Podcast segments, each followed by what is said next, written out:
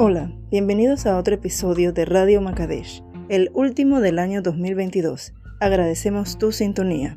En el episodio de hoy hablaremos sobre el diezmo espiritual. La Biblia nos habla sobre el diezmo y sobre el espíritu, pero no junta ambas cosas. ¿Y si te digo que las dos están en cierto punto relacionadas? Sencillo. Mira, la Biblia habla sobre el diezmo en Génesis 28-22 y esta piedra que he puesto por señal será casa de Dios, y de todo lo que me dieres el diezmo apartaré para ti.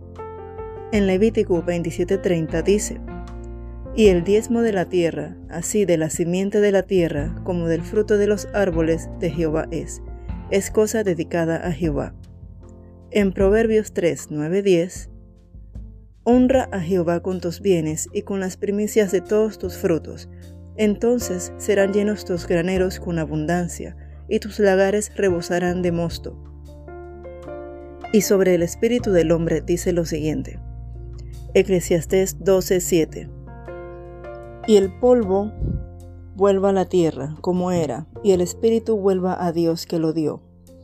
Zacarías 12:1 dice, Jehová que extiende los cielos y funda la tierra, y forma el espíritu del hombre dentro de él.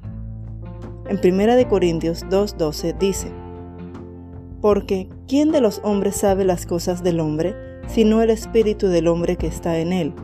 Así tampoco nadie ha conocido las cosas de Dios, sino el espíritu de Dios.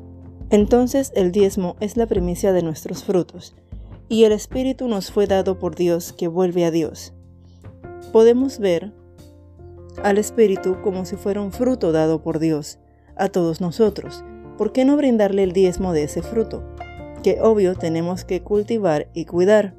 Aquí es donde se juntan ambas. ¿Cuánto tiempo dedicas a Dios en la semana?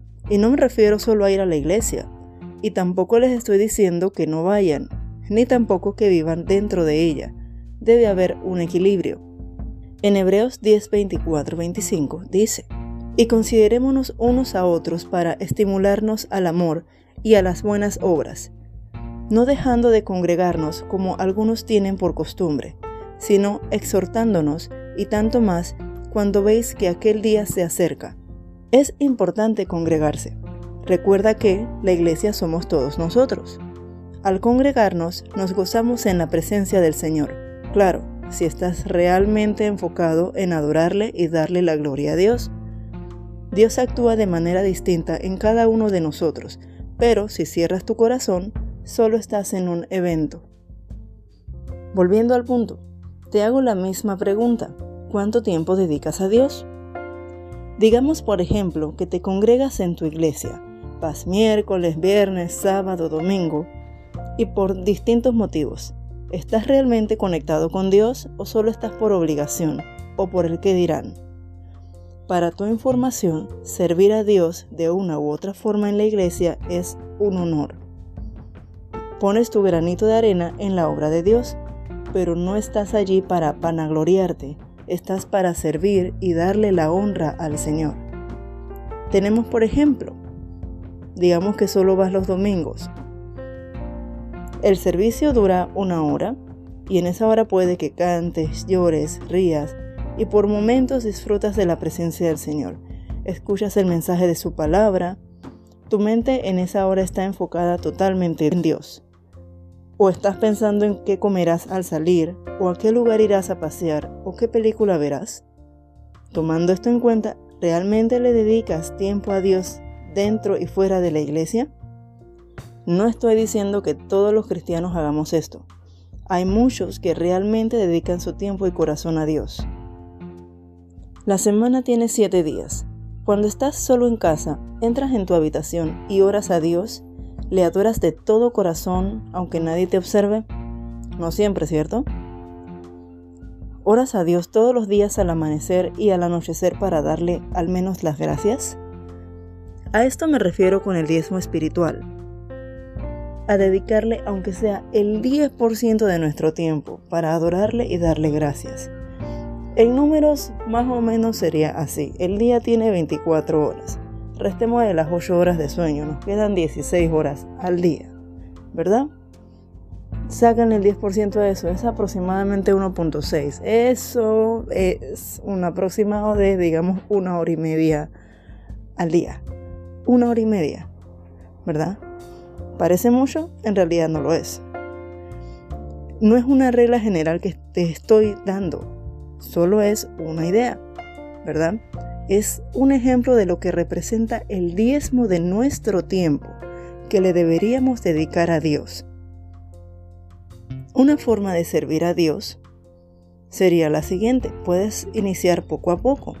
Unos 5 minutos diarios de lectura de la Biblia, una oración, o por ejemplo puedes invertirlo leyendo la Biblia, algún versículo, meditándolo, escuchando música de adoración y alabanza, orando, escuchando su palabra, compartiendo con otros su mensaje, o incluso tener conversatorios con otros miembros de la iglesia en algún estudio bíblico, pero de corazón. Aunque sea el 1% de tu tiempo que le dediques al Señor, Él se deleita en eso.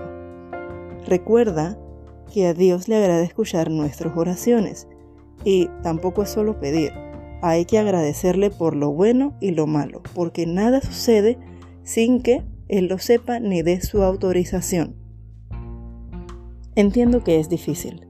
A veces las vicisitudes de la vida nos hacen olvidar el tiempo que debemos dedicarle a Dios, pero recuerda que Dios siempre tiene tiempo para nosotros. Y su kairos, que es el tiempo de Dios, se manifestará en nosotros. Su amor y misericordia nos siguen todos los días de nuestra vida. De la misma forma en que inviertes tiempo en una película, tu serie favorita, que dudo que veas un solo capítulo, eh, un programa de televisión, viendo el celular que tanto tiempo nos roba, puedes invertirlo en adorar a Dios. En Salmos 37.4 dice, Deleítate a sí mismo en Jehová, y Él te concederá las peticiones de tu corazón. También hay que darle tiempo con orden. Somos cristianos y debemos dar el ejemplo de buen comportamiento. De nada sirve darle la gloria a Dios si cinco minutos antes o después estamos peleando, diciendo improperios, y respetando o siendo injustos con nuestro hermano. Te aseguro que notarás un crecimiento espiritual del que no te arrepentirás, e incluso que el tiempo que le brindas no es suficiente cuando realmente te dedicas a conciencia a servirle a Dios. Espero que esta reflexión llegue a tu corazón. Feliz Navidad, próspero año nuevo y que Dios te bendiga.